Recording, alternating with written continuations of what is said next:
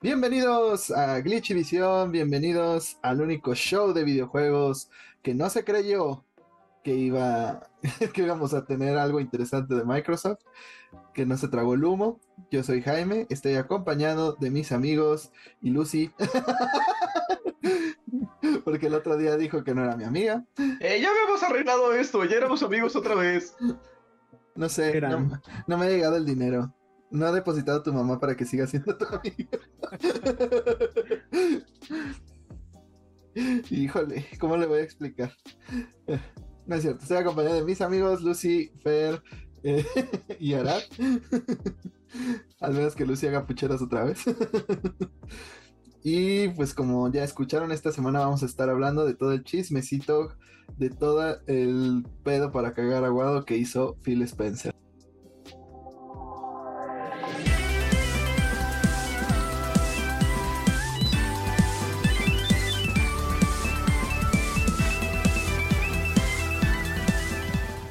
Les fue esta semana, amigos? ¿Qué jugaron?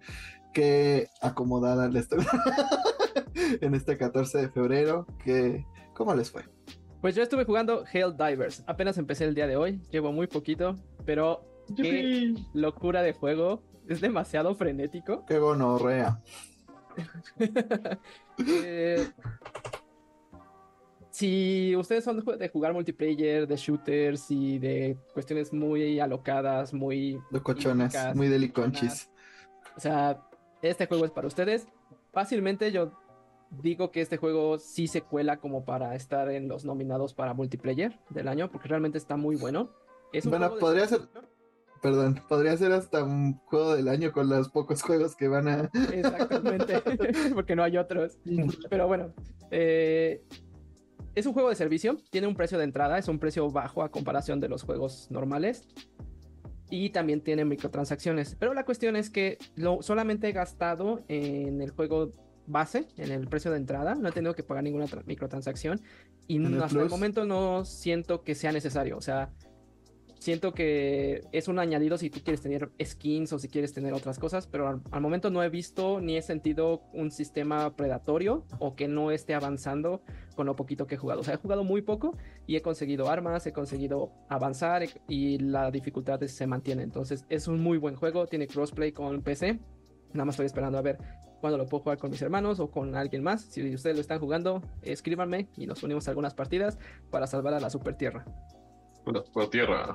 Solo he visto memes de ese juego y se ve demasiado entretenido y frenético, como dices. Yo lo quiero jugar, pero pinche Plus está bien caro. y no tengo PC. ¿Qué? ¿No te deposita tu mamá? que no me ha depositado tu mamá, ya te dije. este. Ay, aparte, este fin. Bueno, este no le va a servir mucho a nuestros escuchas, tal vez a ti, Cifer. Este fin de semana va a haber el doble de, de experiencia. puntos de experiencia. Entonces, para que los que apenas le estén entrando, pues ahora sí, con Tokyo Hotel. Pero ahora, ¿tú qué jugaste esta semana? Esta semana definitivamente no jugué nada relacionado a Tokyo Hotel, pero nadie eh, pude terminar juegos. Al fin terminé, al fin terminé Spider-Man 1. Se logró. Ahí para el 2025 quizá termine el 2. Este, no, sigue Miles. Va Miles Morales. Por eso. El 2 es hasta 2027, yo creo. 2025. Este, también terminé Luigi's Mansion 3. Eh, tengo todas las colecciones, solamente me faltan los fantasmas que consigues en el multijugador, pero como soy una persona sin amigos, pues me, me quedaré sin esos. Eh, también estuve jugando Silent Hill Short Message, que es un juego muy rápido. Me gustó bastante. Eh, me gustó sobre todo que tiene muchísimas referencias a los juegos originales de Team Silent. Entonces, cada cosita que veía era como de, oh, eso sale en Silent Hill 1, oh, Silent Hill 4. Entonces, lo disfruté. Y me estresó. Me estresó, ¿cómo se llama? La persecución final. La parte de las persecuciones la persecución final es la más difícil. Esa fue. Ah. Pero me gustó la historia, me gustó el enfoque. Eh, me gusta el juego en general. Y fuera de ello, también estoy jugando Pokémon Scarlet y Violet. Ya acabé la primera parte del DLC, me falta la segunda. Y cuando acabaste el DLC así de bonita experiencia, ojalá no se repita. Fíjate que, o sea, todavía me falta la parte del disco índigo, pero la verdad es que la máscara turquesa está, o sea, es mucho mejor que lo que nos dieron con los DLCs de espada y escudo. ¿Con qué estás comparando, Aranda? es con lo único que tengo para comparar. Eso- son los únicos DLCs que han sacado. Es literal, no hay más DLCs, chavo. Sí, Bueno, había, eh. había DLCs físicos que se llamaba tercera versión. Con todo y todo, siento que, al menos en estos DLCs de, de la máscara y, y el, disco, bueno, estas cosas, agre- agregan más que, que la tercera versión de los juegos. Depende de cuál es. Mira, con todo y esto, estos DLCs añaden más que X y Y a toda la franquicia. Ah, Pobrecitos. Pues el próximo año sale Pokémon Z.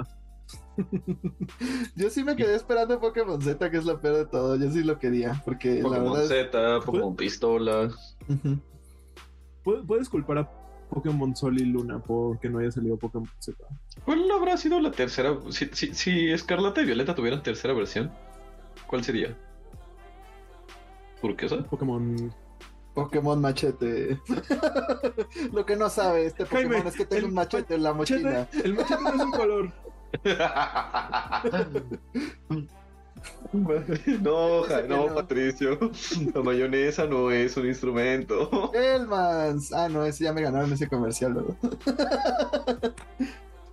Un saludo a Pedrito Sola que nos oye. Ah, hizo las paces. Ajá, ya completó su historia. Cerró ciclos. Ya llegó el karma. Porque el karma es Hellmans, el karma es mayonesa, el karma es un aderezo Que el más ranch. patrocínanos. El karma es cualquier catsup que nos patrocine. Qué lástima que no nos van a ya patrocinar. basta, ya. Dulce como la miel. Dulce como el Honey Mustard. Uy, con unas chicken tenders con honey mustard. Ay, Pendejos. Se antojísimo. ¿Por qué antojas, Jaime? Pura, un antojar nada más. Vamos al IHOP. Pero, Lucy, ¿tú qué hiciste aparte de antojarte? Este, pues bueno, jugué al San Valentín, estuvo divertido. Entonces también fue antojarse nada más. Todos, todos, todos pasamos muy bonito el San Valentín, excepto mi cartera, como debe de ser. Y eh, estuve jugando Apex Legends, la nueva temporada. Eh, hace mucho no jugaba Apex Legends, había olvidado lo frenético que es, hablando de juegos que solo son un caos constante. Entonces, sí, me la pasé bien. Eh, en, el, en Apexito está divertido. Está un nuevo modo que yo no conocía que se llama Mixtape, donde son varios eh, tipos de juego rápido, como son partidas por equipo, este control, eh, donde tienes que capturar distintas áreas en un, mapita. Y tienen un modo que se llama, que es como Gun Game, el clásico Gun Game, donde tienes que ir matando para hacer una progresión de armas, pero es por equipos. Y es la primera vez que veo un Gun Game por equipos que realmente me entretuvo, ¿no? Está bastante bueno. Entonces, si, si pueden, denle una oportunidad a esta nueva temporada de Apex, la verdad es que está muy divertido y regresan varios mapas que conocía, entonces eso también me agradó. Estaba oyendo en, en Game Informer que justamente hablaban de que ahorita sí vale la pena regresar a Apex. Yo antes lo jugaba, lo dejé de jugar cuando mantener el pase de batalla se volvía Cuando te perdiste tarea. la virginidad. Cuando el pase, mantener el pase de batalla se volvía más una tarea y era estresante que realmente el divertirte jugando con el juego. Y sí me llamó mucho la atención lo que hablaron sobre este, este nuevo modo. Pero ¿va a ser temporal nada más o ya? Pues por el momento Parece que-? Parece que va a ser, eh, se va a quedar al menos toda esta temporada y tendríamos que esperar a ver este si la gente tiene suficiente interés en este en estos modos de juego para ver si regresa en las siguientes temporadas. Eh, lo que me parece divertido es que también cambiaron un, bueno, me gustaría comentar también, que cambiaron un poco el cómo funcionan los personajes. Ahora conforme tú vas subiendo de nivel tu escudo, vas escogiendo mejoras para tus, para tus héroes, para tus campeones. Entonces, por ejemplo, con Mirage, que es el que hace clones, puedes escoger entre tener un clon más y tener tu ulti más rápido o revivir gente con, con más vida, por ejemplo. O puedes después escoger entre tener dos clones al mismo tiempo con tu, con tu habilidad básica Entonces, la verdad es, le agrega versatilidad a los personajes, les agrega progresión en los juegos y los distingue un poco más, ¿no? Porque luego ah, había cuestiones de que, ah, estos personajes hacen exactamente lo mismo, básicamente. O sea, como es el caso de, de Sir y, y Crypto, que básicamente es como, ah, puedes ver dónde están tus objetivos de lejos, ¿no? Entonces, con esto se siente más la diferencia y le da más valor a que, pues, logres distintas cosas, ¿no? Ya sea vencer oponentes, conseguir distintos, este, puntos en, en el mapa o explorar distintas zonas, ¿no? Eso me agradó muchísimo. Aparte de que haces que los squads, aunque sean los mismos personajes, sea diferente la estrategia, porque cambias las habilidades, eso está muy padre. No, sí, sí ya me dieron ganas de regresar a Apex esta temporada. Yo ya gastaste en, en Helldivers, basta. Cállate, Jaime. La cartera de Fer así de basta. Y Fer se va a estabilizar. La próxima quincena. no creo. Se vale soñar. Siempre queda cosas en las cuales gastar. No todos entran a Amazon a las 4 de la mañana como tú, Jaime. ¿Qué main eres, Lucy? Yo siempre he sido main Pathfinder, me gusta muchísimo Pathfinder, aunque le estoy ahorrando un gusto a Horizon y a. Revenant. Yes, Zero Down. Yo, Este, yo soy main crypto. a Crypto también me gusta mucho, ¿Eres pero es de, esos, es de esos personajes que realmente no puedes jugar a gusto si tu team es una bola de desesperados, ¿no? Porque en lo que te toma dos segundos acomodar el droncito, los güeyes ya se fueron ocho áreas adelante y se olvidaron de ti y te llegaron cuatro squads por la espalda y ya no supiste qué hacer, güey. Ya saben, jueguenlo en 14 de febrero para que les lleguen cuatro squats por la espalda. Y con escopetotas, ¿eh? Te den tu escopetón. Pero, ¿y el qué? ¿De qué? Del 14 de febrero, de jugar Dime. cosas. ¿Esta semana jugaste o solo jugaron con tus sentimientos? Ah, yo ya no, no tengo sentimientos, es así como. es- Esa cosa ni sentimientos así- tiene. exacto, como, ya aquí no hay nada, Lucy. Este. No, pues solo estuve jugando Persona 3, fingiendo que tengo amigos virtuales de, de secundaria. Y Ah, es que tu mamá, tu mamá ya verdaderas. les pagó, ¿verdad? Ajá, es la- es lo único, para lo único que me alcanza, para fingir que tengo amigos virtuales en, en Japón. Pero pues está chido. Eh, la verdad es que no ha avanzado tanto. Esta semana fue mucho jugar, pero con mi tiempo, mi estabilidad emocional. Pero este, el que ya quiere renunciar es Fer porque eh, pues ha pasado mucho tiempo, muchas decepciones, muchos, muchas preventas de Game Planet que reemplazar. Muchos Eh, anu- este, anuncios liqueados. Ajá. Mis esperanzas están al máximo y nada se cumple. Porque de Metroid no tenemos nada, no hay absolutamente ninguna noticia. Había rumores de que íbamos a tener un Direct y un Shadow. Yo, yo positivamente esperaba un Shadow Drop de Metroid Prime 2. Y no, Ah, vas. absolutamente nada. Porque Metroid no es nada. Pero bueno, lo que sucedió es que el periodista Jeff Grubb dice que escuchó de una fuente confiable, volvemos a Dicen por ahí. Ajá, que Nintendo planea lanzar una gran campaña de marketing alrededor de Metroid para el 2024, alrededor de mayo de este año. No se sabe si va a ser la remasterización del Prime 2, que es el que esperaba yo en, en este febrero. Bueno, todavía queda un poquito. de- tengo todavía esperanzas que hasta que acabe en febrero. Eh, no se sabe si va a ser No, mira, hay, 4. hay un pequeño rumor de que todo lo que pasó con Microsoft atrasó los anuncios de Nintendo. Así que estén atentos. En esta semana que se publica el podcast, va a haber cositas. Se vienen cositas. Sí, seguramente. Ahorita hablaremos más al, al respecto y el por qué seguramente se atrasó ese Partners Direct de Nintendo rumoreado. Pero bueno, ahorita lo que me interesa es tener más Metroid, pero parece que no sabremos nada hasta mayo. Pero si sale la campaña de marketing en mayo, seguramente estaríamos viendo el, el juego para. ¿Qué les parece? Finales de verano. Yo ya no quiero. Yo ya no creo en el amor. Yo ya no quiero- No me quiero ilusionar porque no quiero que me lastimen otra vez, dice Fer. Ujú. Yo puedo aplicar la de fanático de Silent Hill y solo decir como, pues es que es el 2024, obviamente es el anuncio de Metroid Prime 4. Ver, no se ve tu Metroid. No se ve mi Metroid. Tienes Como, que ponerlo como, como. Metroid Prime 4. Como Metroid Prime 4 y tampoco se ve. Ahí- ahí No está. existe. No. No, pero mira, teníamos esta creencia que podía ser Metroid Prime 2, pero yo no creo que vayan a hacer una gran campaña para un, un remaster slash remake de Metroid Prime que la vez pasada lo shadow dropearon. Entonces yo creo que sí estarán hablando de Metroid Prime 4 y seguramente en el siguiente Direct pues ya sepamos qué va a pasar con las remasterizaciones también. Seguro Prime 4 es... Van a decir Metroid Prime 4 para 2025. O sea, Metroid Prime Para 4 2034, güey. 2040 para ir con el 4. Este, Para el 4044, güey. para el Switch 4.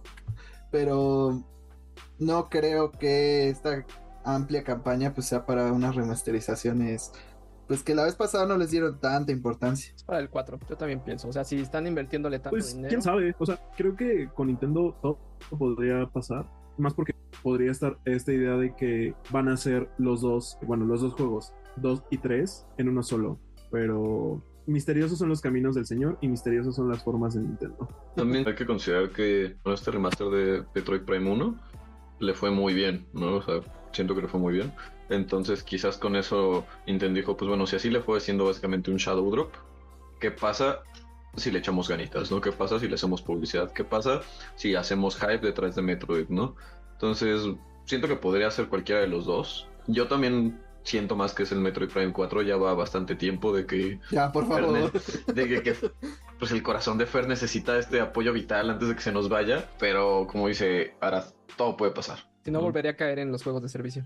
No otra vez. Ya, ya estás cayendo en los juegos de servicio, ¿qué te haces? En los hombrezuelos y los juegos de azar. La vida de pecado. en las figuras de, de DC. En este punto, supongo que hay alguien apostando que saldrá primero si Silksong o, o Metroid Prime 4, güey. Hagan sus apuestas. Yo le voy a Hay una meter. sección en caliente de. de- Sí. Pues sí, eh, ahora que fue el Super Bowl, Yo le no a se, Silksong. no se dieron cuenta que hasta apostaban de qué color era el Gatorade que le iban a aventar el ¿Cuántas entrenador que ganara. Taylor Swift? Ajá, o sea, puedes apostar Taylor de lo que quieras. el- Maldito lejos, había, había más apuestas alrededor de Taylor Swift que alrededor del partido, güey. Pues había más gente viéndolo solo por Taylor Swift. Pero volviendo a los videojuegos, voy a decirle así, así, Simpson, confía en ti, todo Metroid. Pero pues ojalá, ojalá sea verdad este rumor de Jeff Groff. Pero eh, lo que tal vez lo desestima un poco es otro rumor y es que eh, durante esta semana varios medios, entre ellos BBC, Eurogamer, habrían empezado a especular que el anuncio del Switch 2, del cual tanto se ha beneficiado este pequeño podcast, Esta pyme de podcasts. este, Este es humilde hogar. este, esta, es su, esta es su casa, Televis, digo, Glitchivisión. este emprendimiento, em, pues se vería atrasado hasta 2025. Y yo digo, ¡puta madre! Ya démelo, puta madre, ¿por qué se tardan tanto? No puedo aguantar otro año de puro humo, ya basta. Porque además, como hablamos previamente a grabar este bonito contenido multimedia, pues este año es muy flojo. O sea, este año tendría que ser el año donde revelaran el Switch y hubiera algo positivo. Si no, pues Ya no hay luz al final del túnel, solo ajá, oscuridad. ya no hay Ya no hay esperanza, abuelita. Para remasterizar. Que, uy. No, Y este Naughty Dog. Sostén mi cerveza, papito. No, no les des ideas, Sara. Y menos a Naughty Dog. Y a Nintendo tampoco va a ser The Last of como... Us Ah, 1 ¿no? Remix 2.5. Kingdom Hearts Remix 4.23, güey. 4.47. Va a ser un juego de ritmo. Capcom es capaz de volverte a remasterizar el 1. ¿Dónde está mi juego de ritmo de Monster Hunter, güey? ¿Dónde está Dino Crisis Remake? ¿Dónde? Se llama X Primal, güey. Guacala. O los dinos yucatecos. En Yucatán. Bomba. Me quedas en mi juego. Puta madre. Pero regresando a la noticia del Switch. Yo también ya yo esperaba y aún sigo esperando. Yo que te este espera. pero bueno, así como Nintendo va con las anuncios y todo eso, se ve difícil. No creo que lo saquen de un momento para otro. Yo creo que tendremos noticias a finales de marzo en el de inversionistas, en la junta de inversionistas de Nintendo. Eh, si estos rumores son verdad y que va a salir hasta el próximo año, entonces yo sí vería más factible que a lo mejor Metroid fuera A 2025. Ajá, cross generacional y tuviera esta salida tanto para el Switch como para la nueva plataforma. Eh, hablando un poquito también acerca de las capacidades rumoreadas de la nueva consola. O pueden aplicar la de Death Stranding y hacer la, la Director's version de Metroid La Prime Director's. 4. La Taylor's version de, De Metroid, de Metroid. Fearless, Metroid versión acústico. speak now. La versión reputa de. Empezamos a ver. Porque el karma es un Metroid. Con los Es niveles una from the vault. Samus. Andamos muy este, Swifties este podcast. Ya basta. Obvio. Pues Taylor, Taylor Swift ganó el Super Bowl. ¿cómo Taylor no? Swift ganó. O sea, no, no es Super Bowl, era Taylor Swift ganó. Punto. Exacto. es una ganadora. ¿Dónde- dónde esté? Sí. Pero regresando a la nota. Qué lástima para que para, para Fer no lo es. Pero Como si que no había anillo de compromiso en el Gatorade que le echaron encima. Pues no, no había. Se lo comieron.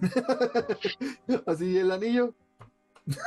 Pero este, volvamos a los videojuegos, por favor. Y es que también en esta semana hubo rumores de que el Switch 2, ya sea que salga en 2025 o en 2024 o mañana, tendría retrocompatibilidad con los juegos de Nintendo Switch y que pues sería el mismo hardware el que haría las mejoras de acuerdo al juego que esté ejecutando. Tal vez con algunas actualizaciones de software, pero no necesitarías pues estar comprando la Gold Edition. Por más que a Nintendo le gustaría hacerlo, No les den ideas, no les den ideas. Pero tal vez también por eso se tarden en sacar la versión de Switch 2 de Metroid Prime 4, tal como pasó en su momento con Twilight Princess, que hay más bien la que se tardó en salir fue la de GameCube. Y primero sacaron solo la de Wii, ¿no? ¿O, o fue al revés? No digo- recuerdo, creo que fueron al mismo tiempo, ¿no? No lo sé, Fer, te estoy preguntando a ti. que tiene Según memoria. yo, según yo fue al mismo Fer tiempo saliendo de la prepa. Yo la jugué en Wii. Todos lo jugamos estaba, en Wii. ya estaba la de GameCube. Mm, según yo que fueron al mismo tiempo. Mm. Entonces tal estoy marihuano. Demasiado Taylor Swift para ti ya. Es que el Wii es un gato. Pero Si no la controlas, no la cantes. Pero yo sí creo que van a hacer eso mismo, que va a salir, va a ser el primer juego que esté en las dos consolas, este Metroid 4. Pero yo creo que en todo caso, si todavía no sale en la nueva consola, va a ser el primer juego. Pero va a salir después la versión mejorada para Switch 2. Y Nintendo te va a hacer comprarlo dos veces. Yo digo, o sea, realmente hay muchos juegos de Switch. Uno que lo único que necesitan es un lugar con más potencia. Bayonetta 3. como para que corran pues bien, o sea, porque se ven bastante bien esos juegos, solo pues sí se ve como, o sea, se ve limitado por el hardware, ¿no? Entonces realmente así que le digas, uy, una expansión, una mejora, un retoque, no lo ocupan tanto, lo que le ocupan es que el juego no se esté muriendo solo por existir en la consola, güey. De Scarlet y Violet no vamos a estar hablando. A Scarlet y Violet no lo salvan ni estar en una pinche y Violet PC, nacieron güey. muertas. No, porque hicieron una prueba, una vez que ya tenían como los ejecutables del juego, y resulta que sí, todos los errores del juego se solucionan un- poniéndolos en un hardware más poderoso. Poniéndolos en arroz. Pero pues ahí se ve la, la huevonés Se me cayó mi Miraidon al agua, échalo en arroz. Por unos módicos 10 dólares podrán jugar la versión real de... de Scarlet y Violet. No, quédatela.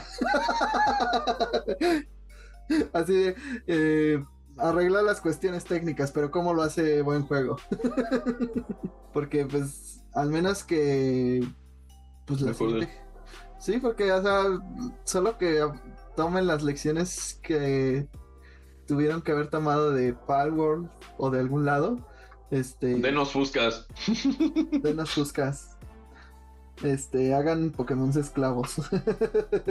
Déjenme capturar humanos en Pokébolas. Ya Ajá. lo son. Más Ajá, ¿los aún. Pokémon ya son esclavos? Sí, pero ahora tienen líneas de producción. Vayamos a lo que sigue, que efectivamente fue pues algo que también Arata ha estado esperando mucho, que se parece a Metroid Prime 4, pero que siquiera esto sí tiene trailer, estoy hablando de Silent Hill y es que pues ya Arad nos habló un poco de Short Message, pero también vamos a hablar un poco de Silent Hill 2 Remake. Pero ahora, ¿con qué prefieres empezar? Empecemos con lo que ya está aquí, que es Short Message, y es que esta semana batió pues su propio récord, las expectativas que tenía Blogger, Keiga Konami, que fueron 2 millones de descargas de este juego gratuito, dura 3 horas, está muy cortito como lo dije, y pues Konami habló un poco sobre el enfoque de este juego y dijeron que pues lo que querían lograr con este título gratuito era justo acercarse como a nuevos jugadores, o sea, a gente pues no vieja como nosotros, gente eh, de la generación Z. Y estaremos hablando de esto más adelante. Silent Hill como, ah, sí, quería traer a nueva gente. Porque la vieja gente me va a comprar lo que sea que saque. Quería nueva gente, pero aún así les no puse un chingo de referencias a los viejos.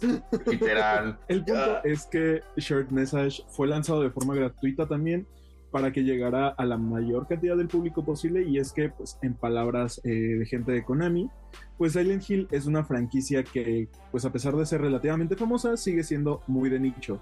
Y llevamos más de 10 años sin un título de Silent Hill. Lo más cercano que tuvimos a un juego en estos últimos 10 años fue PT. Entonces, mucha gente no ha podido experimentar un título de Silent Hill hecho y derecho. Solamente tuvimos ese demo para Silent Hills que nunca salió. Y en teoría lo siguen sin poder hacer, güey. Porque esto no fue un juego hecho y derecho. Bueno, soy una persona que no ha podido este, disfrutar un juego de Silent Hill hecho y derecho. Yo sí. Con- consíganme un Xbox 360. Pero el punto es que. Pues su No. idea es como que puedan llegar a más público, sobre todo pues con los títulos que vienen eh, después, es decir, el remake de Silent Hill 2, eh, los títulos ya anunciados como Silent Hill F o Silent Hill Townfall. Entonces, pues sí, mucha gente conoce la franquicia, pero muy pocos eh, de los que se dicen fans han jugado un juego. Como ese post que me mandaste de este, oh, ¿por qué la música suena tan raro? No es para un survival horror. Y, o sea, ¿ya has jugado un Silent Hill? No, pero no creo que eso tenga que ver.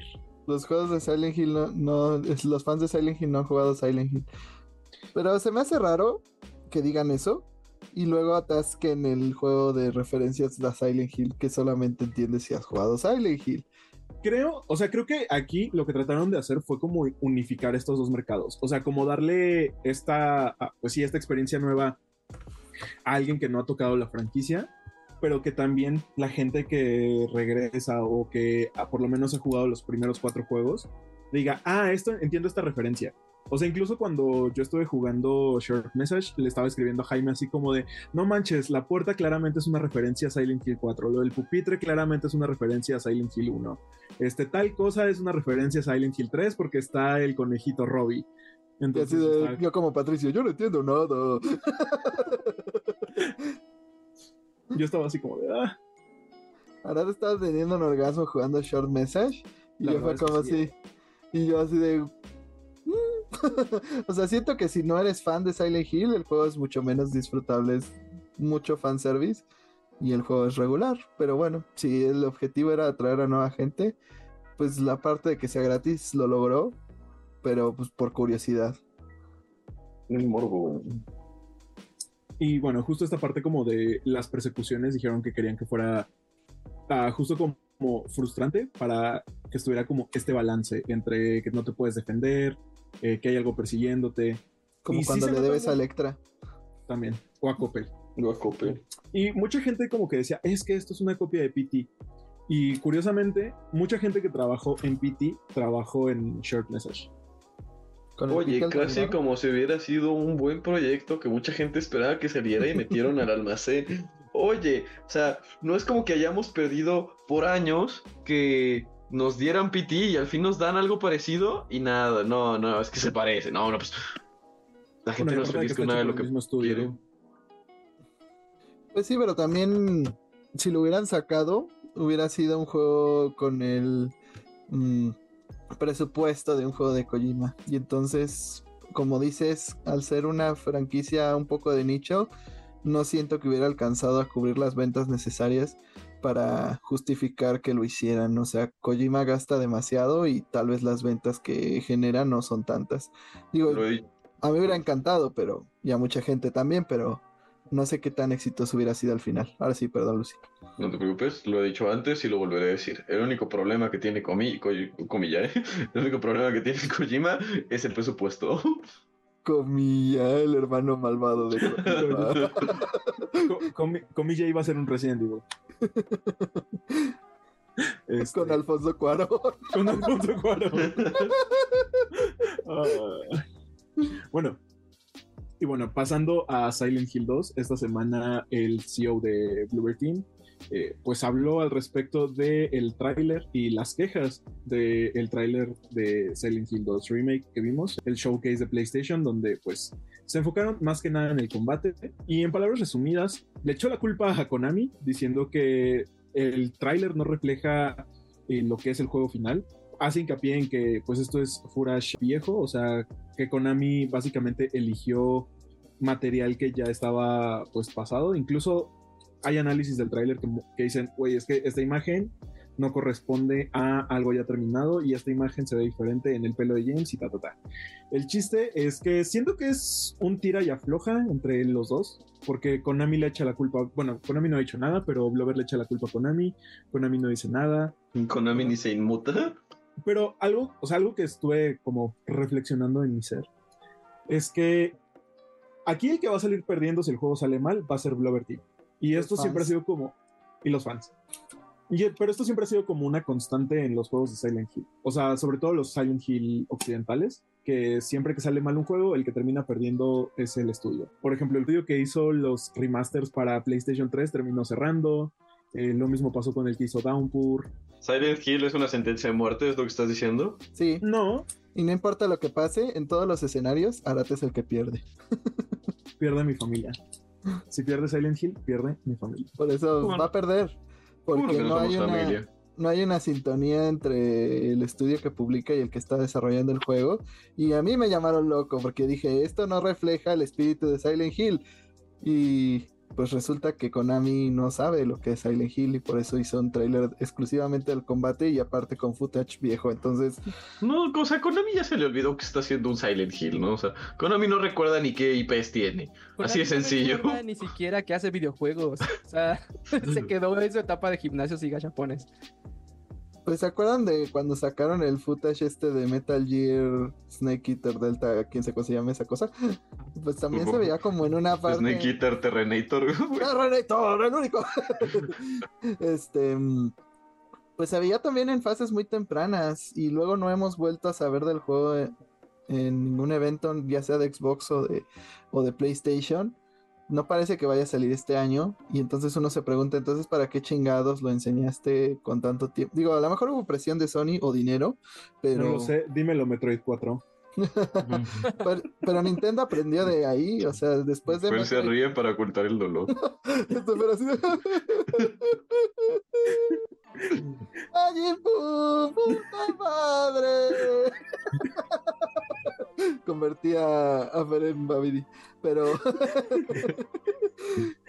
pero, este. Ya hasta se me olvidó que iba a decir. Eh, pues sí, Xochitl empezó vendiendo gelatinas. No, ya volviendo a, a Silent Hill y a Konami, como que Konami todavía está muy perdido el rumbo. Este, yo creo que Nintendo al menos aprendió a no enseñar los juegos con tanto tiempo de anticipación y Konami no aprendió de esa lección. Em, hasta las remasterizaciones de Metal Gear le salieron mal porque se ve que es literal agarraron la HD Collection y la pusieron en otros discos y ya. Entonces, no le veo un gran futuro a este remake. Espero equivocarme porque sí lo quiero Yo jugar. también espero que te equivoques. Yo- Ojalá, eh, ojalá sí me equivoque y, y sí le vaya bien porque pues no hay noticias de Resident Evil cerca, entonces pues es el único survival horror en el horizonte que se ve interesante, porque Alone in the Dark no vale. Konami todavía está a tiempo de retrasarlo de nuevo y arreglar todos esos errores. ¿Y ahora qué? ¿Qué dijiste, pedazo de estúpido? No, pero, pero concuerdo con Fer. O sea, más allá de retrasarlo, o sea, me pareció una idea inteligente que no hayan puesto como una fecha ah, todavía. O sea, que no hayan dicho, ah, pues sale en verano del 2024, perras. Sí, porque igual si lo si ponían la fecha y si lo atrasaban, eh, la gente iba a enojarse muchísimo. Que, Yo- bueno, aparte de eso, los insiders y Dos Golem ah, hablan de que probablemente pues todo esto también tenga que ver con el marketing de la película. Que no sería la primera franquicia en retrasar uno de sus títulos para que coincida con algún otro producto multimedia. Pero eso no le salió a The Last of Us con la serie. No, lo que hizo Last of Us, Naughty Dog y Last of Us fue adelantar los remakes para que se unieran con la serie. Por eso y eso no le salió bien, entonces no creo que sea tan buena idea. ya sea atrasar los juegos o adelantar la serie, no creo que ninguna de esas dos cosas se ac- acabe bien. O sea, creo que la única compañía que es capaz de sentarse por un con un juego durante años y sacarlo cuando se les dé la gana es Nintendo. Es así como de, ah, sí, tenía este juego, tengan. Tengan este Fire Emblem que he guardado por los últimos 27 años. Pues así pasó con el Engage. Ya lo tenían hecho desde hace un chingo y fue como, ah, ahora sí. Y así está pasando con el remake de Fire Emblem 4, que seguimos esperando que lo anuncien siquiera. Ya está confirmado, solo falta que lo confirmen. Exactamente. Pero pasando a otros temas este de survival horror, Lucy, cuéntanos del éxito que aparentemente ha tenido Alan Wake 2, pero pues que bajo las exigencias del nuevo mercado, pues ni con eso es suficiente. Pues, Alan Wake 2 ha sido el juego, el último juego de Remedy y es el que ha roto pues ciertos récords que tenían. Es el juego que más rápidamente ha vendido, vendiendo 1.3 millones de copias en lo que lleva de haber salido, con un millón siendo del año fiscal anterior y 0.3 millones con lo que llevamos de este año, ¿no? Considerando que el juego solamente está en versión digital, pues le está yendo bastante bien. Pero la cuestión aquí es que no han logrado recuperar esa inversión inicial en lo que se, en lo que les tomó desarrollar el juego y la, la mercadotecnia que le hicieron, ¿no? Aunque, pues bueno, Remedy se, se muestra bastante optimista considerando el éxito que tuvo Control con sus 4 millones de unidades vendidas a la fecha. Y pues Tero Viratela, que es el CEO de, de Remedy Studios, está satisfecho con hacia dónde va la franquicia y hacia el potencial que tiene, ¿no? Además de esto, pues están volteando a ver sus otras IPs que tienen, considerando qué podrían hacer con ellas. Esto incluye a Max Payne 1 y 2, así como Condor, que ese sí no, no lo conozco, y pues la posibilidad de ya ver un Control 2, que creo que a mucha gente le emociona esa idea. Y a su vez recordarles que Alan Wake 2 tiene dos DLCs en camino, ¿no? Estos DLCs serán de paga, y el primero será The Night Springs, que es basado en esta serie dentro del juego al estilo Twin Peaks, donde jugarás con distintos personajes de Alan Wake en pues pequeños escenarios contenidos. Y el segundo será The Lake House, del cual pues aún no se sabe eh, de qué irá Pues- más o menos. Pues eh, con relacionado con el 1, ¿no? Que es en una casa en el lago, me imagino. Sí, es en las orillas del lago Caldera. Pero además me encanta la cara que hizo Fer cuando dijiste lo de los DLCs, así como de ni de pendejo vuelvo ahí para asustarme otra vez. Pero lo harás. No lo hará. Conozco a Fer y ya tuvo suficiente. Hay que hacer. Hay que hacer un stream de Fer jugando Silent Hill 2 original en en vivo. una tele rosita. Y cada vez que... En una tele coqueta. Una tele de Barbie. ¿Qué ibas a decir, Fer? Eh, entiendo el por qué no han recuperado los costos, porque el juego hace estos brincos entre el- la cinemática y el live action. Y gráficamente, yo creo que es de los juegos, si no el que mejor se ve, porque tenemos Spider-Man, tenemos God of War, sí es uno de los que mejor se ve en consolas, al menos en PlayStation. Eh, y tiene muy buena edición de sonido, tiene muy buena este, script, cómo brincan con, también con estos live action. Obviamente le tuvieron que pagar a los actores. Tiene actores, pues no súper buenos, pero son conocidos. ¿No es Ken Reeves? No, es Keanu Reeves. Entonces, pues obviamente, si vas a hacer un juego con toda esa inversión, pues te va a costar el, el hecho de recuperar. Y a eso súmale que no lo sacaste en físico, pues obviamente vas a tener gente que no compra tu juego. Jaime, Pues sí, es como de. Tenemos esperanza porque a Control le fue bien. ¿Sabes qué si tenía Control? ¡Una versión física! Ya cállate y cómprate el maldito juego, Jaime. Nunca. Hasta que me den la Gold Edition que trae todos los DLCs en físico. Si hay una de Control así, así que no, no es imposible. Todavía podría suceder. Yo no, no dudo que salga una edición especial aniversario Alan o algo así. Con todos los Ujú. meses. O algo por el estilo. Ujú. Con, la- con el librito del, pero del 2. No, estaría. Sí, estaría muy bien. Y de Max Payne, pues ya, ya sabíamos que hay un remake eh, hecho por 2K. Entonces, seguramente, pues pronto lo anuncien a más detalle. Y pues, eh, insisto, si, si tal vez si lo hubieran lanzado normalmente, pues se hubieran recuperado algo, pero eh, pues es un survival horror, como mencionara previamente, eh, pues no es un género que genere mucho dinero ya de entrada. El único que lo puede hacer No, Resident. Evil. Tal vez Five Nights at Freddy's si lo consideras un survival horror. Pues considerando que están hechos por una sola persona, la cantidad de revenue que sacaron es estúpida. Pero sí. Y además, pues a los primeros juegos realmente no creo que gastaran mucho dinero en hacerlos. Bueno, pero es un survival horror destinado a niños y los niños compran todo lo que tenga peluches. Mira, tú dices eso ahora, pero yo cuando entré al cine solo vi un montón de veinteañeros con orejas y cantando cosas raras. Sí, pero esos, esos, esos tipos. Esos eran niños en su momento, güey. Exacto. O sea, O cuando sea, salió el primer Five el- Nights at Freddy, eran niños. No, pero, o sea, justo el survival horror sigue siendo un género de nicho que sí se ha popularizado en los últimos años, pero eh, no es, ah, no sé, no tiene un público tan masivo como el de los shooters o los juegos de deportes. Que la gente es cobarde. No. Y justo, Eres cobarde y por eso no los juega. y justo, o sea, como que, pues mucha gente no le entra porque siguen siendo títulos que no son tan mainstream. Incluso, pues los títulos ah, que mencionas, que son los de Resident Evil, pues han pasado la prueba del tiempo, pero sobre todo lo que hablamos antes de grabar el podcast, ¿no? Que se quedó como en la imaginación del colectivo también gracias a las películas que pues en su momento se fueron como producciones grandes. Malas, pero grandes. Malas pero grandes. Pues hubieron siete, o sea. Y Exacto. Camila Jovovich, o sea, mal que bien, había gente que las iba a ver. O sea, la gente sí le interesó. Yo también las vi todas. Hola. Yo también las vi todas. Es que son esas películas que son tan Hacían malas que son buenas, o sea. Hacían son- premieres así grandes. Hacían películas de Marvel, básicamente. Pues sí, Pues, o sea, era una, era una fórmula exitosa hasta Van, cierto van a invitar a Mila Jovovich a los Avengers. Mila Jovovich será todos los Avengers. Y Todos andan desnudos en una tina en el principio de la película. Mira, si, si la dirige el esposo de Mila Jovovich como el resto de las películas de Resident Evil, Mila Jovovich sin poderes le va a ganar a, a todos los Avengers ella sola y va a salvar al mundo ella sola. Porque pues ese fue el gran error, siento yo, de las películas de Mila.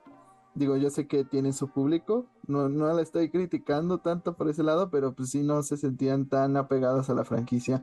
Aunque, pues de cierta manera, eh, el tiempo les dio la razón porque la Reina Roja es un personaje que añadieron por las películas y la escena de los láseres, eh, pues de cierta manera también la incluyeron en lo que pasa si te mueres en la parte de los láseres de Resident Evil 4 Remake, así que sí ha tenido eh, pues cierta influencia en la franquicia original y pues como dice Arad, pues es eso, que Resident Evil ha sabido irse ganando público al publicar películas, al hacer series, al tiene libros, este, de cierta manera, pues es- buscaron un público más abierto al librarse de la cámara eh, fija de controles de tanque.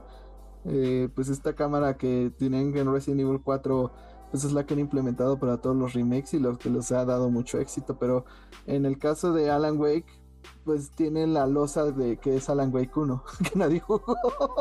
Aparte que fue mucho tiempo entre la salida del primero, la salida del segundo, que no, que no hicieron un buen trabajo como lo que hizo Capcom de mantener viva la franquicia, porque aunque no te gusten las películas, aunque las últimas ya estaban muy fumadas, pues siguen en, la mente del colectivo gamer.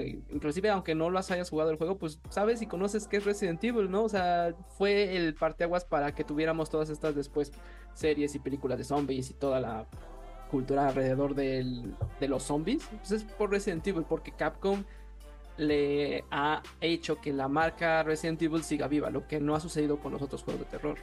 Yo también es difícil para los otros juegos de terror cuando solo tienes una entrega, ¿no?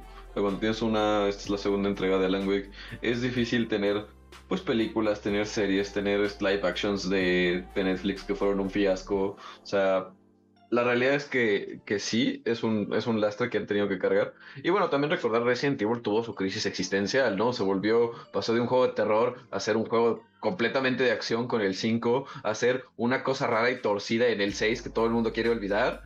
Este, y de los Operation Raccoon City, Ajá. los Chronicles, o sea, muchas spin-offs.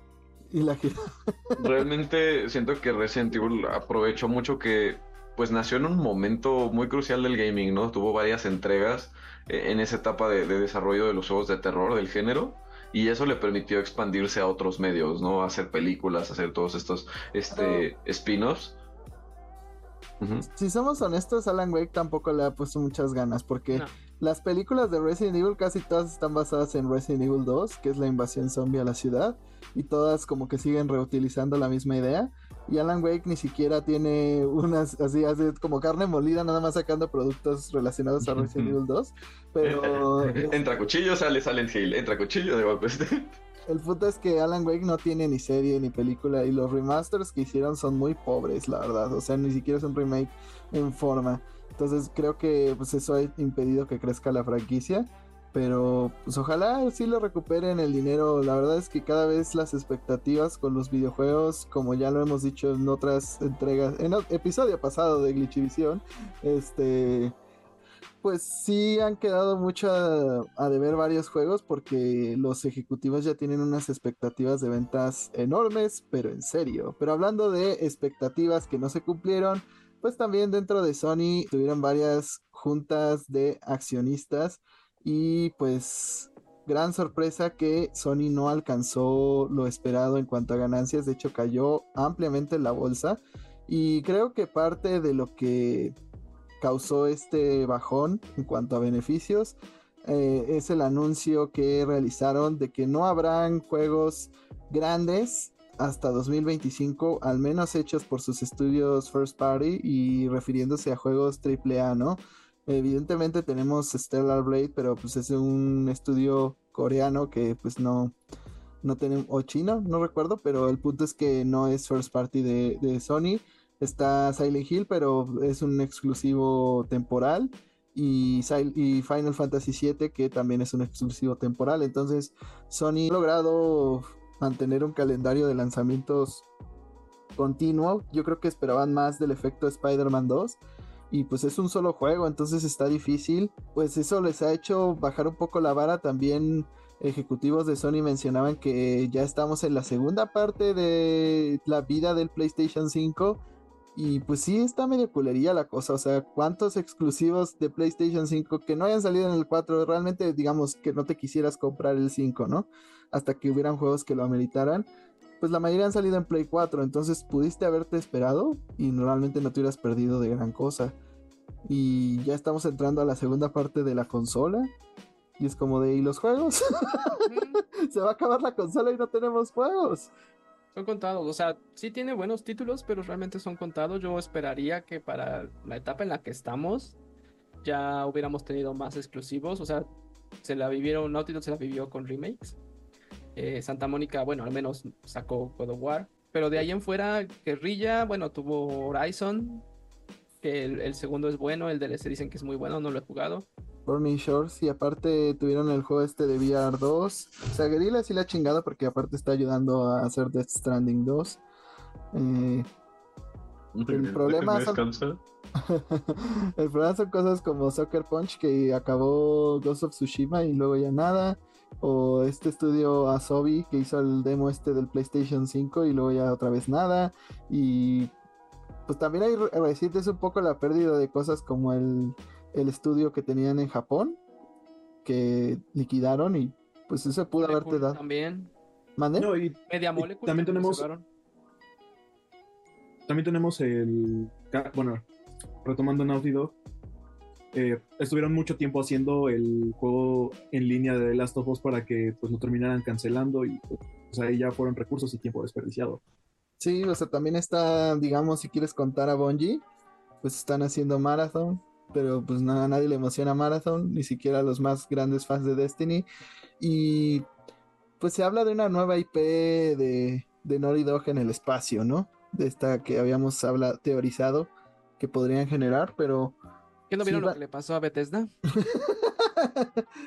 sí, pero pues, yo me imagino algo de Naughty Dog un poco más survival horror estilo Dead Space, no sé, o sea, es, lo- es mi única esperanza ¿Qué? que ese sea el proyecto de Naughty Es que Dog. tampoco han, tampoco han dicho qué tipo de proyecto va a ser. O sea, dijeron que iba a estar como más relacionado al sci-fi. Eh, no creo que vaya a ser sur- survival horror porque en teoría pues, The Last of Us es una. Y siento que, no, que Naughty Dog no es como de reutilizar el mismo género en cada entrega. Si bien toman elementos, no, no es como que sean del mismo género, por ejemplo, Uncharted y Ujú. The Last Toma of Us. cuestiones de game engine y de gameplay, pero no- bueno, de tecnología, pero no, no la misma narrativa ni el mismo tipo de juego. Uncharted uno sí tiene toques de terror, pero es más aventura. Y los Ujú. demás es totalmente aventura, mientras que Last of Us se está volviendo una experiencia narrativa. Mira, Uncharted 1 tiene lo mismo de terror que la película de, de Indiana Jones y el Arca Perdida tiene de terror.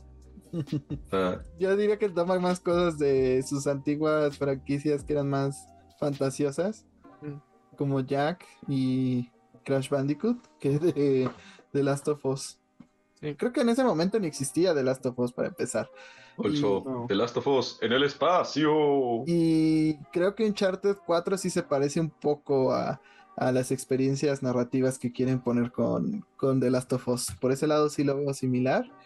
Y también está el caso de... ¿Cómo se llamaba este equipo que hacía puros remakes? Que también... Blue pues, ajá, Blue Point iba a ser una nueva IP propia y no hemos sabido nada. Entonces, mientras pudieron haberse echado algún remake como, no sé, Bloodborne para PlayStation 5, no sé, algo más interesante que la gente siquiera, a una IP que no han probado nada y pues todavía ni tenemos algo cercano, o sea, hasta ahorita los ha estado cargando Insomniac, haciendo Spider-Mans a lo loco y el Ratchet and Clank, y, pero fuera de eso, pues no, no hay mucho que esperar. ¿Qué ibas a decir, perdón, Fer? Que están trabajando en Wolverine. Ajá, en Wolverine. Y como Marvel, Wolverine es lo único que nos da esperanza. Pues, o sea, ya de entrada ya sabemos que PlayStation no nos va a dar ningún exclusivo este año, o sea, va a estar vacío. Y pues sabemos que ya tiene fecha de caducidad, aunque no sabemos cuándo. Entonces, realmente, pues sí es un poquito feo para los que tenemos un PlayStation saber que ya ese tabicote, ese modem gigante, pues ya está pasando a mejor vida. O sea, Bueno, le quedan cuatro años. Le quedan tres años porque este año ya está muerto. Solo que no le he avisado. Pues, o sea, Lucy tiene un punto. O sea, digo, ya sabemos que no, no va a haber exclusivos, pero en lo que están trabajando, pues, otras compañías dentro de Sony, sabemos que uno de los proyectos es eh, este remaster de God of War, de esta trilogía original. Y sabemos que uno de los estudios Eh. está trabajando en el remake del primer Uncharted. Entonces, Yay. parece que todo este año va a ser de remasters y remakes. Y seguramente vamos a tener The Last of Us 1, Remix 2.5. eh, Mickey conoce a Donald. Mickey conoce a Joel jugando golf. Con Keyblades. ¡Oh! ¡Cuidado con el hongo! Puta, qué ofertón. Ah, pero pues realmente está chafa. O sea, yo creo que eso incluye los remasters. O sea, yo creo que realmente no hay un gran plan para este 2024 por parte de Sony. Y eso asusta un poco. Y pues es como otra vez las expectativas. Es como de, ay, ¿por qué se habrán caído nuestras acciones? Pues si sacaras juegos. Oye, no lo sé. Porque estaban hablando como de no, no sabemos qué tipo de juegos debemos apoyar ahora. Tal vez los servicios. Y es como, no, los servicios son lo que te metió en este pedo. ya basta. Pero quizás esta vez funcione, Jaime. Aparte de que también dan- tienen IPs que han dejado morir y que podrían revivir, que no son necesariamente tri- eh, títulos AAA o títulos que tienen que ser de mucho desarrollo. O sea, fácilmente podrían haber traído, con- cambiándole el nombre, pero una temática como Fat Princess o Little Big Planet o Killzone. O sea, hay bastantes IPs que tienen Este, para para Tráiganlo a los nazis y a los gordos en- de vuelta. Resistance. Resistance eh, regresó en el. eh, trajeron los juegos clásicos, entonces a lo mejor ahí hay un plan de hacer algo con Resistance, aunque yo creo que el éxito inesperado que han tenido con Helldivers a lo mejor hace que dupliquen sus esfuerzos por ese lado. Pero pues habrá que ver porque también hablan mucho de que quieren llevar juegos a otras plataformas y yo así como de ¿cuáles? este año ninguno. este año no va a haber. Y- Bloodborne, Bloodborne.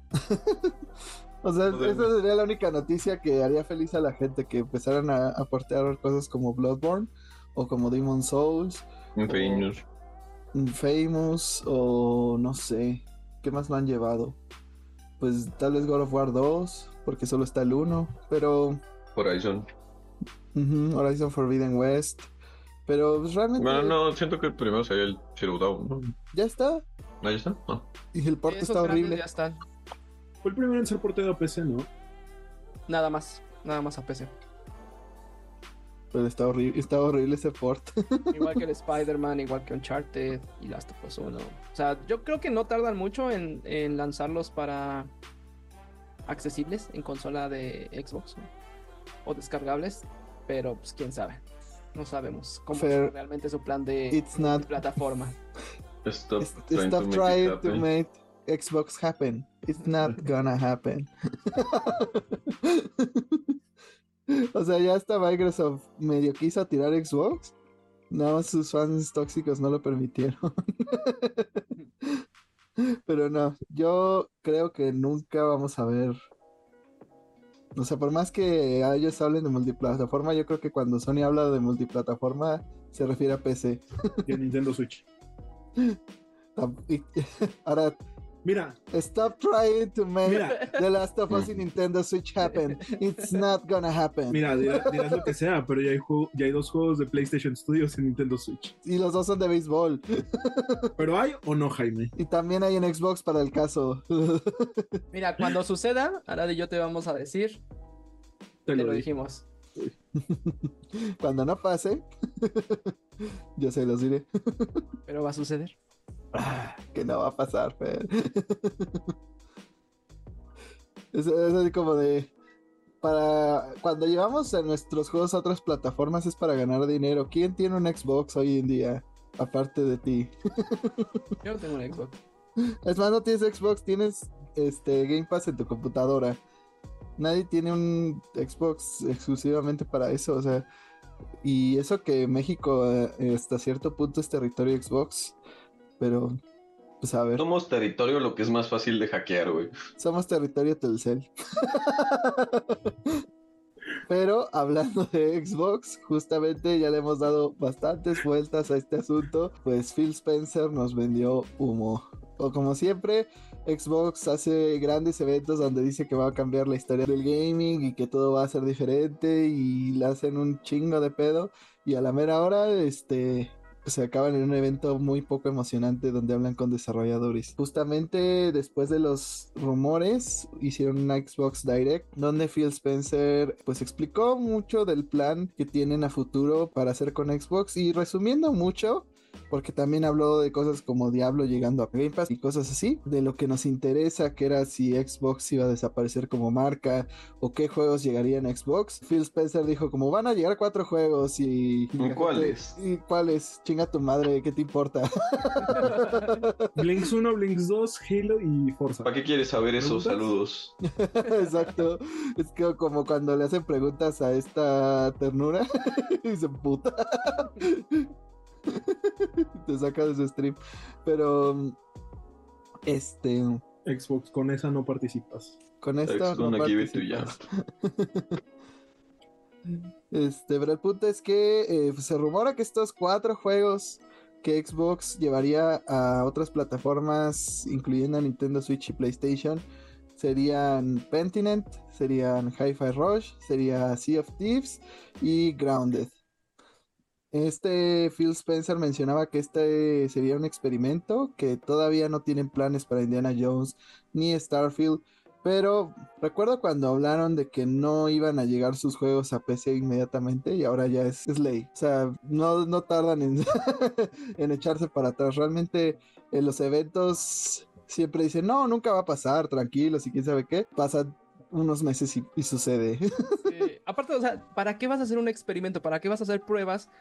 O sea, es con un objetivo. Obviamente quieres lograr esto. Sí, Aparte- y están manipulando a la gente para que los compre. Como de, ah, sí, realmente, si compras estos juegos, tal vez pensemos en llevar cosas como Halo o como Starfield o como Indiana Jones. Y es como de, De todas maneras los vas a llevar. ajá, Sí, exacto. porque pues estos títulos no, no, por más que Hi-Fi Rush, pues sí, más o menos jaló la atención, tampoco fue un exitazo. Y los otros tres. Los otros tres existieron en algún punto. Son exclusivas hasta el momento de Xbox, pero Verdaderamente son un juego que salió. ajá, en la Mm, familia de Microsoft. es, es muy bueno, pero es, de, es muy de nicho. O sea, es un, es un juego que no es muy atractivo para todos los Es jugadores. un juego de leer medieval. A pesar de que ganó muchos premios y que tiene muy buenas calificaciones, no es un juego que lo vaya a comprar todo el mundo, aunque es- llegue a otras plataformas. Que sí puede incrementar las ventas y puede ayudar a que el estudio tenga inversión para crear otros juegos. Eso sí, a lo mejor les puede ayudar. Eh, pero, o sea, para mí todo esto fue, como dices, humo de desde que salieron los leaks del supuesto, de la supuesta muerte de Xbox y todos los juegos en multiplataforma. Para mí, de, que todo eso fue una estrategia del mismo Microsoft para empezar a medir la temperatura con los medios, con los fans, ver cómo reaccionaban. Se dieron cuenta que los fans reaccionaron mal, entonces dijeron, ¿saben qué? Vamos a anunciar, vamos a calmar esto, diciendo que nada más van a ser cuatro. Después se les va a olvidar, así como pasó con los juegos de PC. Y después ya los vamos a seguir sacando, ya cuando la gente se acostumbre. Bueno, si quiere esto generó algo en los fans de Xbox. que era una Ira. ira. O sea, pero era una como un grupo de consumidores que ya habían perdido un poco la fe en el producto, que a lo mejor ya no estaban tan involucrados y a lo mejor esto genera pues un sentido de identidad, algo que haga que compren más sus juegos, no sé, o sea, si realmente la gente con el mismo enojo y, e insistencia que se quejaron hubieran comprado sus juegos, creo que Xbox estaría cantando otra canción y bueno, también no sabemos. Muchos de estos seguramente juegan en Game Pass, entonces no sabemos qué tantos beneficios de Game Pass. Y tal vez lo que veamos en un futuro también sea. Creo que Arad planteó esta idea, no, o no sé quién, perdón. Este. Pues que primero los juegos lleguen a Game Pass, pero y cuando lleguen a otras plataformas te los vendan a precio completo Sí, justo, fue lo que dije antes de, de grabar. de, de grabar. Y digo, no es una idea original mía, pero me hace sentido. eh, lo escuché en un podcast que podría ser la estrategia que lleve Microsoft en el ¿Así de futuro, qué? que- Nos- ¿Fuiste infiel, Arad? perdónenme. este, pero sí, o sea, es una idea que a mí me parece también lógica, que primero digan, ah, pues vamos a sacar, eh, no sé, Halo 6 en Game Pass. Y si lo quieres jugar en PlayStation, pues te lo voy a vender en 70 dólares. Porque incluso en algún momento llegamos a decir, ah, pues imagínate que Game Pass llegue a consolas de Sony o Nintendo. Creo que lo que va a pasar con Xbox es que pues sí, va a seguir existiendo, pero se le va a dar esta exclusividad de Game Pass. Y para las demás consolas tendremos que, si queremos, no sé, jugar el nuevo Crash, eh, vamos a tener que pagar los 70 dólares forzosamente. No, es que querías suceder. picarme. Mira, yo ya acepté que Crash está Ni con muerto. 70 dólares. Ni Ni con- con ni- 70. ni aunque lo cobraran a 140 la copia. Pero Game Pass no va a llegar a otras plataformas más que ecosistema Xbox y PC. Pero mira, es una buena noticia. Si puedes tener juegos verdaderamente físicos de que estén en Xbox. Puedes tener Hi-Fi Rush en un cartuchito de Switch con su edición física, como debe de ser. Y no llaves como es- son los juegos físicos de Xbox. Y yo siento que Xbox también se va a deshacer mucho de esta media física. Van a cada vez enviar menos copias de juegos a las tiendas. Bueno, quién sabe, porque no sabemos si Microsoft en este nuevo rol de publisher haga lo mismo que el estudio de Alan Wake y mande todo a digital. O sea, no sabemos si todos esos no van a ser. Remedy de mierda. Acéptalo, Jaime, el futuro es hoy, viejo. ¡Nunca! Estaría muy padre tener versiones físicas, pero no sabemos cómo realmente van a salir estos juegos. Lucy, el problema no es este el futuro, el problema es que vivimos en Latinoamérica y las conexiones a internet no son buenas para tener versiones totalmente digitales. Bueno, la puedes. Mm, No, o sea, una cosa es que fuera bueno, streaming de juego, pero estamos hablando nada más de meramente que sea digital. O sea, sí, estoy de acuerdo que no vas a descargártelo en cinco minutos, pero no veo por qué el que vivas aquí afecte ¿Qué tu descarga física? cerro Bueno, tu descarga-? Exacto. que pasados unos 10 años te digan, ¿sabes qué? Vamos a darle baja a los servidores de esa plataforma o de ese sistema y ya tu compra valió para nada. Tu renta. Maldito Sony con mis películas. Bueno, o sea, aquí o sea, voy a sonar muy. La rentaste, Fer. Voy a sonar completamente contrario a lo que es Jaime, y yo lo entiendo, ¿no? Realmente, ¿cuántos juegos desde hace 10 años te pones a jugar, Fer? ¿No? O sea, y no te digo, ay, el remake, ah, el remaster, ah, es que todavía lo tengo descargado en mi consolita. O sea, realmente, ¿alguien de ustedes agarra su GameCube y lo conecta para jugar hoy en día? Además de Yo no porque Jaime. no tengo- yo no porque no tengo GameCube. Tú perdiste hasta tu Xbox, o sea, tú lo cuentas. bueno, pero yo sí agarro mi Wii y juego Resident Evil 4 al menos una vez al año. No, yo no, y estoy de acuerdo contigo, Lucy, por eso yo sí compro digital. O sea, pero O sea, también entiendo los, Ajá, o sea, los entiendo. negativos de la situación. Entiendo que para el, el lado de, de- del archivado de juegos, de, de la preservación de, pues, este medio artístico, que al final es lo que es, pues sí es un golpe a la cara, ¿no? Este, pero también entiendo que pues, es la producción natural de las cosas, ¿no? Y creo que es un argumento que ya hemos tenido antes en este podcast.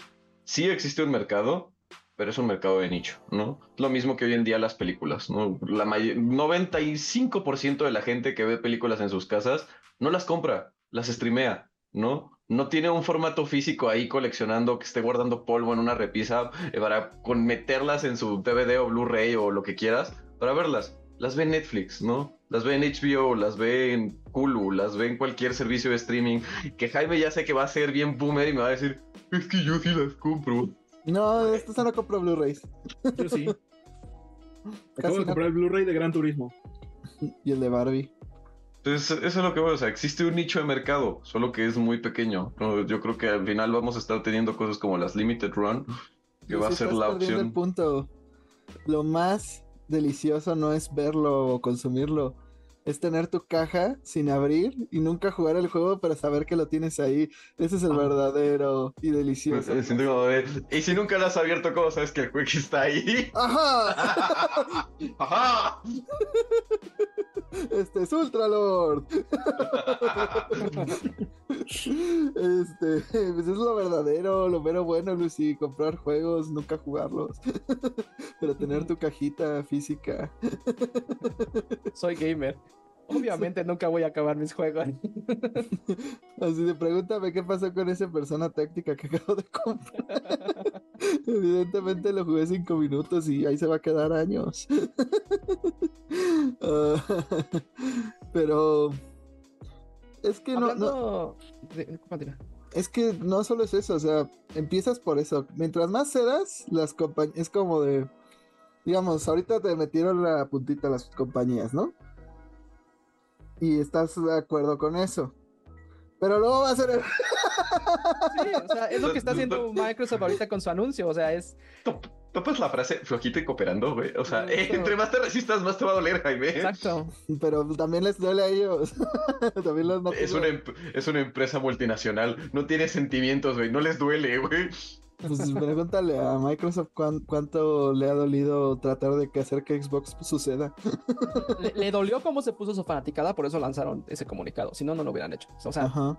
Nintendo le hubiera valido y te hubiera, te hubiera dicho ya todo sale a multiplataforma. O sea, y no me importa lo que se estén quejando. Mañana Pokémon Scarlet y Violet en PlayStation 4. En Palworld. Palworld.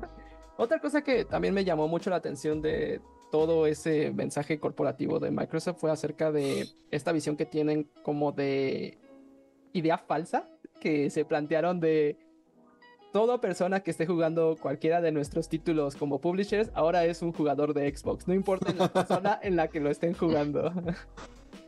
Pues es que esa es su filosofía de ahora de juega donde tú quieras y es como y también toda descarga de Game Pass la cuentan como un jugador este del juego y a lo mejor lo descargaste y nada más lo tienes ahí en tu biblioteca y nunca lo juegas, que es como la versión moderna de lo que yo hago.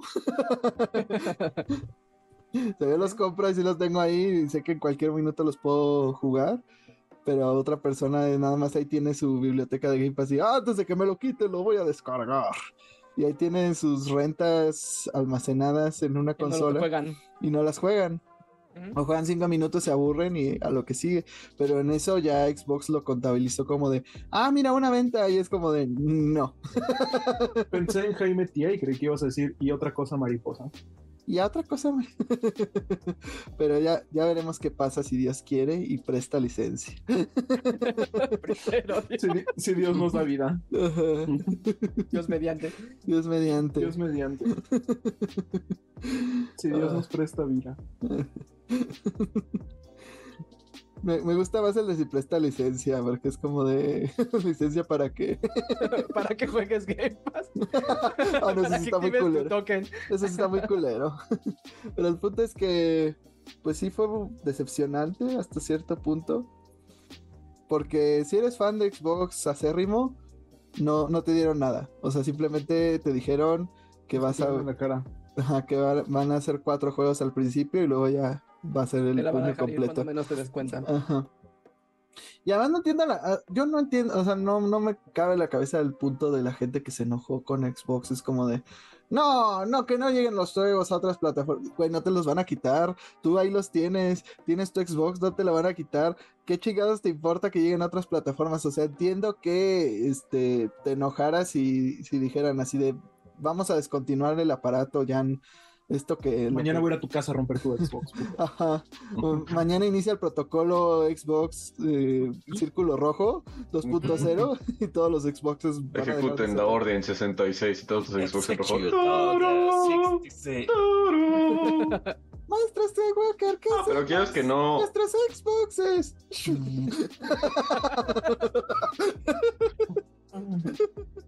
Pero, o sea, sí, no ¿Quieres que- tiene sentido el cómo se pone la gente de Xbox, porque, o sea, nunca dijeron que la consola va a morir, el servicio va a seguir funcionando, Game Pass va a seguir funcionando. Simplemente es que Microsoft tiene ganas de más dinero y quiere llevar los títulos a otras plataformas. Y punto. Ten en cuenta que también es mucho la percepción de valor, ¿no? O sea, es, me compré esta maquinita en vez de esa otra maquinita por estos juegos, ¿no? Y el hecho de que ahora va a llegar a esas otras maquinitas hace que yo sienta que mi compra no haya valido la pena, ¿no? No digo que esté bien, ¿no? Pero es de donde surge esta mentalidad de masa de decir como, Chico. hey, me estás quitando exclusividad. Que la exclusividad ya no existía, ¿no? Porque pues por algo lo puedes jugar básicamente todo en, en computadora. Pero es como, pues, ¿por qué me compré un Xbox y me pude haber comprado un Play y jugar lo mismo? Por Y además las exclusivas de Play, ¿no? O sea, sí entiende ese lado de que ponte tú eres solamente jugador de consola, nunca has tocado una PC, no te interesa, quieres jugar puro Xbox. Entonces, por eso escogiste esa consola. Pero si ya tienes los juegos, ¿en qué te afecta que lleguen a otro lado? O sea, si tanto te gusta Xbox, pues ¿por qué querrías jugar los exclusivos de Sony? ¿O por qué querrías tener otra, otra opción que, que te dé también los exclusivos de Xbox? No entiendo. o sea, creo que es más este pensamiento tribal del que hablamos la semana pasada de yo gané, tú perdiste, yo, este, mi consola está más chida. X. Y ese está. XYZ, ahí debió ganar Ash. y nos robaron. Pero, pues, al final de cuentas, creo que esta generación de consolas es como la más aburrida. o sea, hemos estado hablando más de que si va a llegar Activision a Xbox, que si Sony va a sacar en algún punto algún exclusivo, que si tal cosa, que si multiplataforma y, y lo único que no tenemos son los juegos. Cuando nos emocionamos por un título sale mal o lo retrasan o es puro humo. Realmente esta generación, como dices, yo la siento hasta débil en cuanto a lo que nos brinda o beneficio hacia los jugadores. Sí, o sea, ¿de qué te sirve que se vea muy chingona tu consola si no tienes que jugar en ella? Si no tenemos cosas de calidad, si todos son remakes. O sea, ¿cuál es la solución del- de los publishers? Ah, hazte un remake de, de un juego de Play 2. Y ya, que dejen de chingar. o sea, hasta... O sea, está el caso de Silent Hill, que pues no, no sabemos cuándo va a llegar Silent Hill F, que es como su única Nunca. propuesta nueva. Eh, en el caso de Resident Evil, pues puro remake igual. Porque el 9 no se ve para cuándo. Entonces, y ni hablemos de The Last of Us, ¿no? Pero pues ya veremos a otra cosa mariposa, como dirían las tías. y es que dijo el ciego. eh, como eh, hablando de otros juegos muy emocionantes, pues parece ser que el FIFA llegaría a este pues ser publicado por 2K. Recordemos que 2K pues se ha vuelto popular por eh, hacer la publicación, bueno, y el desarrollo de varias cosas como es la pues la NBA, están los juegos de, la lucha libre y pues hasta cierto punto antes eran más arcade cuando eran los 2K y quién sabe qué, dependiendo del año. Pero este, pues a mí no se me hacen buenas noticias que FIFA planee unirse con ellos. Porque si recordamos los últimos juegos de 2K para lucha libre o para la NBA o, o lo que lleguen a sacar en otros deportes, no son buenos juegos. O sea, son juegos muy bugueados, son juegos con muchos problemas en cuanto a la publicación. Y FIFA yo creo que va a exigir cierto estándar que, o sea, se van a dar cuenta que la vida con EA era más buena hasta eso, porque Se va a EA, joder más. EA sí le dedicaba como que todos sus estudios, todo lo que importaba era que esos juegos salieran bien y ya lo demás era un, un segundo pensamiento, pero ¿qué esperanza de ver esto? ¿Qué problemáticas podría causar? Pues que tú que se una al FIFAs. Yo creo que el problema aquí es que FIFA ha causado esta situación de desde que se separó de EA y lamentablemente en el mundo de los juegos o para los juegos de deportes o es 2K o es Electronic Arts, ¿no? O sea, O Konami, y peor aún. no, Konami. de Konami no hablamos, por, por- por favor. Ahí está Ellos el nada más hacen fútbol. gimnasios. Ni lo metas al chat. Ahí ahí está el eFootball, ya nada más lo recuerdo. Entonces, o sea, ¿No tiene la Liga MX el eFootball? sí. no sé.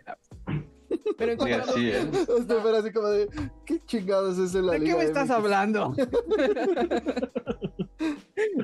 A lo que la gente le importa es que si siguiente Madden va a salir Taylor Swift en la portada. Lo demás, Exactamente. y ya está confirmada para el siguiente. Pero aquí yo creo que la situación más pesada es porque se les viene el próximo año un mundial que va a ser en Estados Unidos, México y, y pues obviamente la- los FIFAs quieren jugar ese título, quieren tener este, esa experiencia.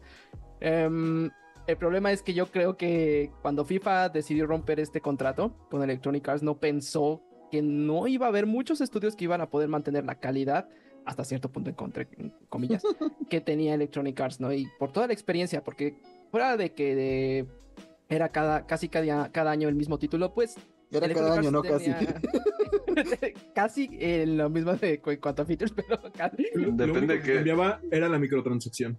Depende de qué consola hablemos, porque para Nintendo sí, literalmente era, la, era el mismo juego. Sí, porque no Nintendo- podía soportarlo. Nintendo solo actualizaba las plantillas. Solo cambiaba el número de la entrega. Y era nuevo. Le quitaban la Este, campaña. Entonces, pues obviamente no tenía dónde ver. Y aquí se las está viendo, pues, difíciles porque no sabe qué estudios. ¿no? Y, o sea, obviamente, obviamente la FIFA no tiene experiencia en el mundo del gaming. No, y pensaron que tenían como la gallina de los huevos de oro. Y pues Konami ya está empezando, como dice Arata, a negociar con, aunque sea la Liga MX, con ligas este, y jugadores, ya les están ganando ese pastel. están empezando a generar contratos y otros estudios que seguramente también querrán algo de ese pastel. Y como dices, pues cada cuatro años sale un juego del Mundial de, de FIFA, ¿no? Pero pues yo creo que este va a ser bastante accidentado si llega a suceder. Pero la gente lo único que quiere es que le den su Ultimate Team. Al final de cuentas, lo único que quiere es gastar microtransacciones en tarjetitas. Y ahora que llegue el FIFA 2K 2025, con que esté ese modo, al resto le va a valer madre. Nadie juega la campaña, nadie juega las retas normales, todos nada más compran sus tarjetitas, hacen retas y se enojan en línea. Imagínate que, el juego que les entregue tu case sea uno al estilo Marvel Midnight Suns, un tipo XCOM. que sea un buen juego, imagínate. Y, se te muera, tipo XCOM, y se te mueran tus jugadores, güey, si pierden el partido. No, que sean como los juegos de antes que eran más arcade, que eran muñecos cabezones así. así sacaron un FIFA una vez en, en Wii y era horrible. y jugabas con los Mis. Fue la peor experiencia de fútbol que he tenido en mi vida. Y. Va a estar mejor que lo que nos entrega. Y fíjate que no tienes condiciones. ¿Y qué me dices de la última temporada del Toluca? Eso no se hace. Así de, ya perdí mis sentimientos por Crash Bandicoot, por muchas cosas, Arad, pero con el Toluca no. Párate. Párate, hijo de la chingada. Con el Toluca no. El Toluca es sagrado en esta casa. Lo que yo diga es un personaje.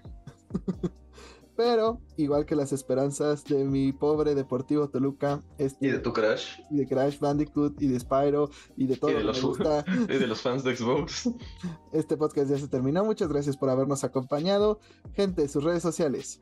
Ahí me pueden encontrar como Luis Guy High en Twitter y en Instagram. Ahí los espero para que me cuenten realmente qué ha cambiado en los FIFAs. Si ustedes saben.